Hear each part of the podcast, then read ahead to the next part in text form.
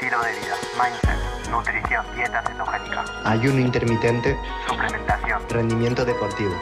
Phil Hugo Farmacéutico. Podcast.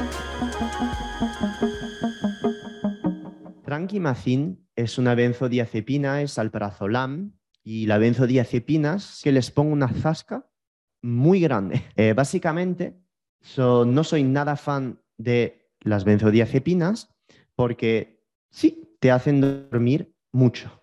Sin embargo, inducen un sueño amnésico, es decir, que no consolidan para nada la memorización, todo lo que has aprendido durante el día y llegan a hacer pacientes completamente deprimidos a lo largo del tiempo.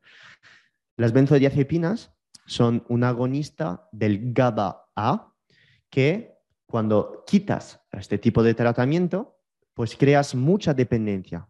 Cuando tú actúas sobre el receptor del GABA-A con este tipo de fármaco y con esta potencia, con esta afinidad, estás relajándote mucho, pero también desarrollando mucha tolerancia.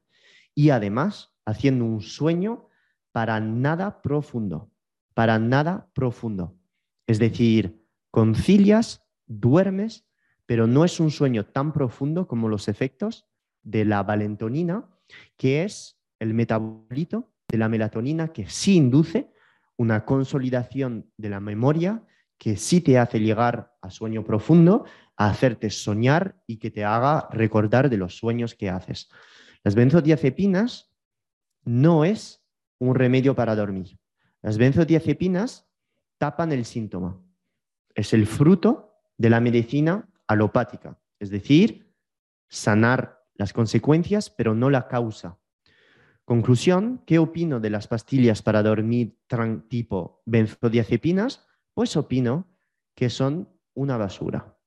Es decir, no son para nada útiles. Te van a hacer dormir, pero empeoran tu salud. Conclusión, si sufres de insomnio profundo, entonces hay que saber usarlas correctamente. En vez de dejar de usarlas y no dormir durante tres semanas, hay que reducir la dosis progresivamente. Si ya estás con ellas, entonces lo que hay que hacer es reducir la dosis a la mitad, pero antes habla con tu médico. Habla con tu médico para decirle que vas a hacerlo. Y probablemente tu médico, si te, ha recetado esto, pues no sabe tanto de suplementación como yo. Para actuar sobre el receptor del GABA-A, tienes otras herramientas, como por ejemplo altas dosis de glicina, de magnesio, bisglicinato. La glicina como el magnesio, es capaz de actuar sobre el receptor del GABA-A, haciendo que este neurotransmisor tenga muchísimo más efecto. Es decir, que este neurotransmisor, en vez de actuar en otros receptores, como por ejemplo puede ser el GABA-B, pues actúe muchísimo más a través del receptor del GABA-A y te relaje muchísimo más. Conclusión, en vez de estar tomando una dosis imaginaria de 10 miligramos de benzodiazepina, que me estoy inventando, pues reduces a 5 miligramos y empieza a tomar magnesio bisglicinato en una dosis de 500 miligramos. Lo que viene a ser, por ejemplo, una dosis de casi 2.000 miligramos de magnesio bisglicinato, es decir, el combo de glicina más magnesio. Es decir, cuando ves la etiqueta detrás, la primera línea que pone magnesio bisglicinato, pues te va a poner 2.000 miligramos o 1.500, cuyo magnesio es 150 miligramos. Vale, pues tienes que tomar la suficiente cantidad de cápsulas para llegar a 500 miligramos de magnesio total. Y vas a decir, hostia, pero esto no es mucho. No, porque te acabo de decir que haciendo esto también estás aportando glicina, que es una molécula que va a actuar sobre el receptor del GABA-A que te va a hacer dormir. Junto a esto, necesitas también actuar sobre otros receptores para relajarte.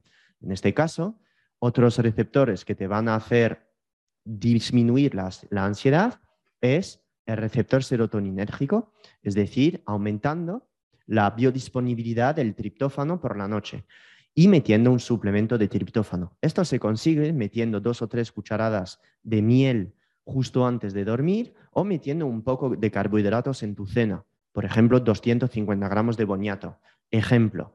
Y luego vas a meter, para relajarte, una cantidad de 5-HTP, que es 5-hidroxitriptófano, que tiene una mejor biodisponibilidad que el L-triptófano en sí.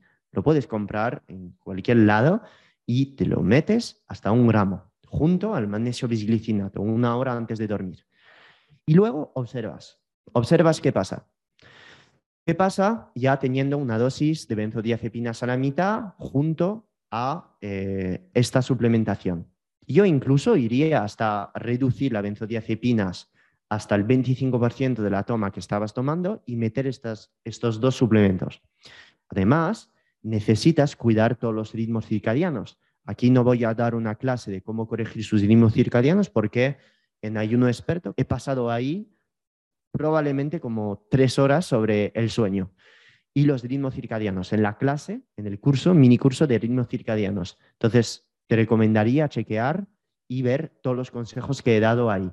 Pero todo el tema de luz azul, pantallas, tele, si ves mucho la tele por la noche, pues enseguida pon un filtro sobre tu tele, hay ya filtros que puedes poner en tu pantalla y además por encima cómprate gafas para cortar la luz azul, porque básicamente si sigues haciendo esto, estás interrumpiendo la secreción de melatonina.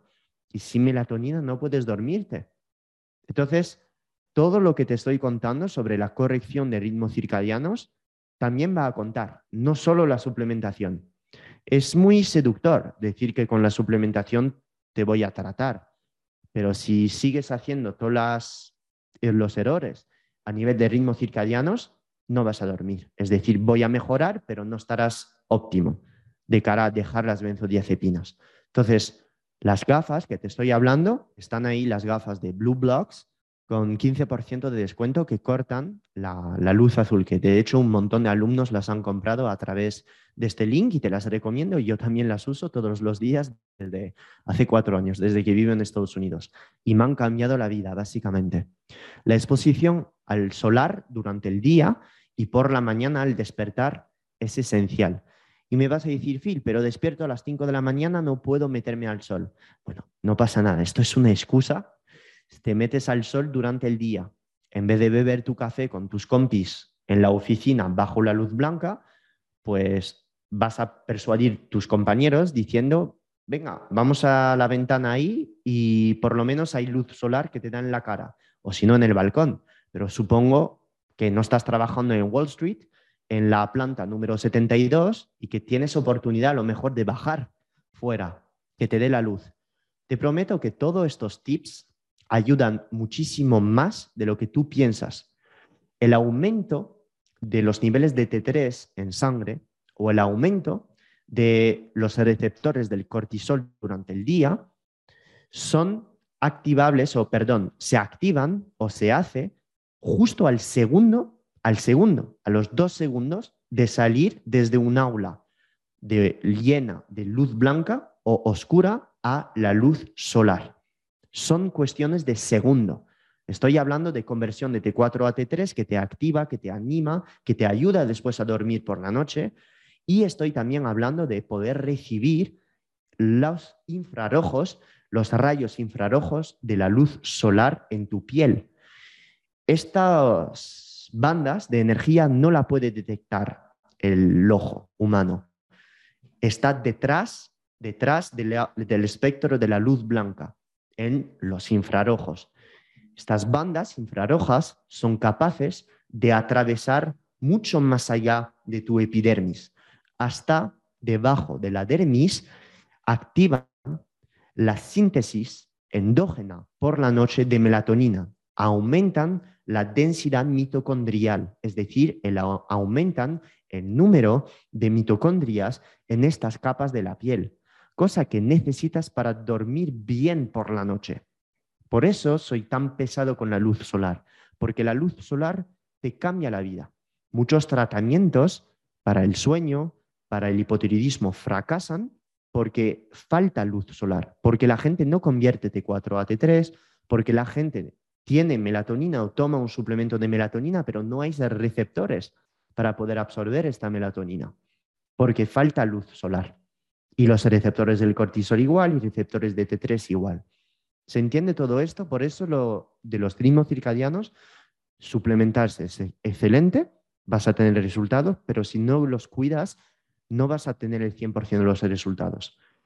En ayuno experto, eh, básicamente he pasado ahí mucho tiempo porque es, en mi opinión, de lo más importante, la parte como más de estilo de vida para que todo lo que cuento antes y después funcione.